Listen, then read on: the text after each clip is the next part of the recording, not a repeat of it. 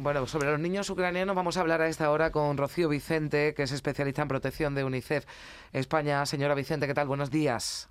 Hola, muy buenos días. Bueno, cada segundo un niño se convierte en refugiado a causa de la guerra en Ucrania. Es el dato que ofrecían desde su organización en el día de ayer. Casi la mitad, ¿no? Casi la mitad de los tres millones de refugiados que han escapado de la guerra son menores y muchos de ellos además han salido solos. Sin duda es una de las mayores preocupaciones ¿no? de, de, esta guerra, una de las mayores consecuencias, de las más graves consecuencias.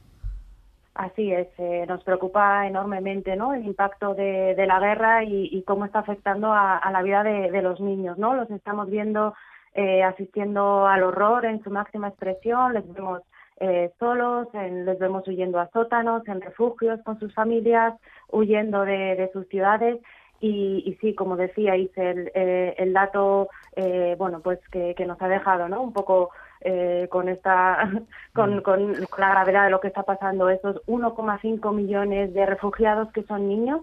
Esto significa eh, 75.000 eh, niños cada día que, que, que huyen de, de, lo que está pasando en Ucrania. Estamos en, en lo que es la, la fase más aguda eh, de, la guerra. Estamos viendo largos movimientos de población hacia los países eh, vecinos y bueno, pues ahora mismo nuestra nuestra prioridad, por supuesto, es la seguridad y la protección de, de la población civil y el satisfacer las necesidades más urgentes tanto de los niños y las niñas que, que, están en el país y que no han podido salir, como de todas las familias eh, que están yendo hacia eh, los países vecinos en busca de, de, cobijo. ¿no? Ahí estamos desplegando toda una serie de, de, programas en Moldavia, en Rumanía, en Polonia, trabajando con, con las familias que, que se han visto obligadas a, a huir de sus, de sus hogares y que han quedado eh, desplazadas ¿no? en medio de, mm. de, los enfrentamientos. Sí, trabajo importante en la frontera porque eh, organizaciones como la suya, como UNICEF, pero también otras, otras ONGs que están trabajando eh, en el terreno ¿no? y donde, a donde llegan esos refugiados se están alertando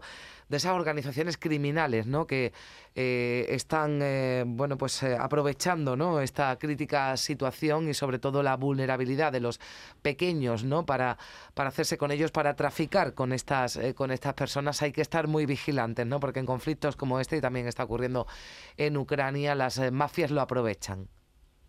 Sí, así es. Estamos viendo, como, como os decía, ¿no? Niños y niñas y mujeres muy jóvenes que llegan a las fronteras exhaustos, son eh, caminos y, que antes hacían en dos o tres horas y ahora tardan días eh, tras unos atascos, es imposible subirse a, un tren y llegan bueno en unas condiciones de muchísima vulnerabilidad, angustiados. Es posible además que cuando lleguen al país de, de acogida, ¿no? Pues no hablen el idioma, hay muchísimo caos y confusión y en esta situación pues sí pueden ser abordados por por traficantes o, grupos que, que, buscan explotarlos no de ahí que en la labor de protección de seguridad y de monitoreo no todo lo que tiene que ver con el registro de estos niños sea fundamental y de hecho es una de las prioridades que, UNICEF tiene en los mm. países de frontera.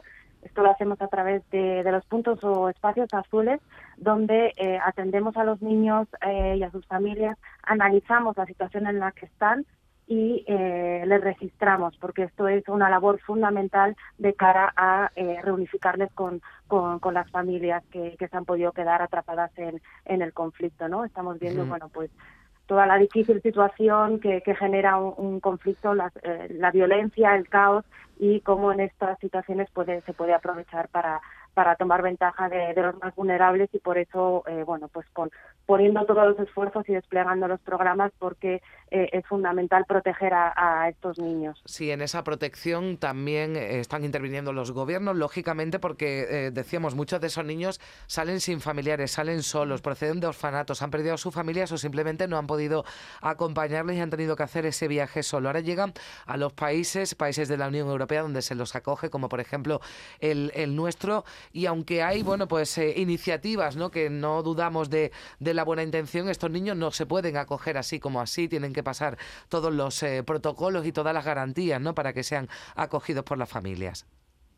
Pues efectivamente, bueno, desde luego eh, agradecer todas las muestras de, de, solidaridad con, con, la situación en Ucrania y, bueno, pues esa, eh, eh, esa solidaridad a la hora de querer acoger a, a, los niños y a las niñas. Pero es verdad que en contextos de crisis humanitarias, como, como puede ser la guerra que estamos viviendo ahora, es muy importante que todo esto se haga conforme a un procedimiento regulado. Primero, porque en determinados eh, contextos, como el, como el de una guerra, esto puede ser incluso eh, tener peores consecuencias para, para el niño, ¿no? Porque puede mm. afectar a su bienestar y a su salud mental. Y desde luego, bueno, pues todos los procesos de acogida tienen que hacerse de, de, de una forma regulada, ¿no? Hay unos eh, procedimientos que, con los que tenemos que ser exquisitos, porque ahí entra, eh, primero, el averiguar si este niño está en una situación de desamparo, es decir, que este niño eh, no tenga la protección, la atención, el cuidado de un familiar cercano o de un tutor.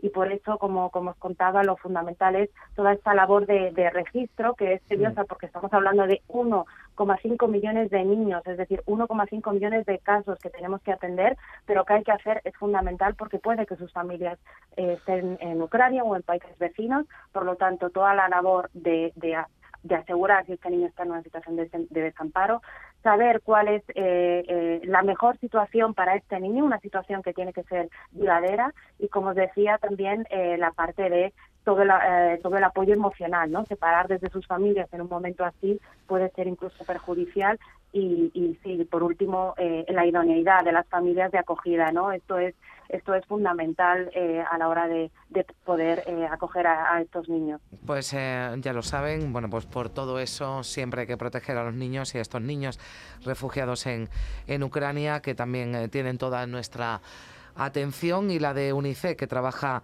sobre el terreno. Rocío Vicente, especialista en protección de UNICEF. Muchísimas gracias por estar con nosotros. Un saludo. Muchísimas, muchísimas gracias. Buenos días.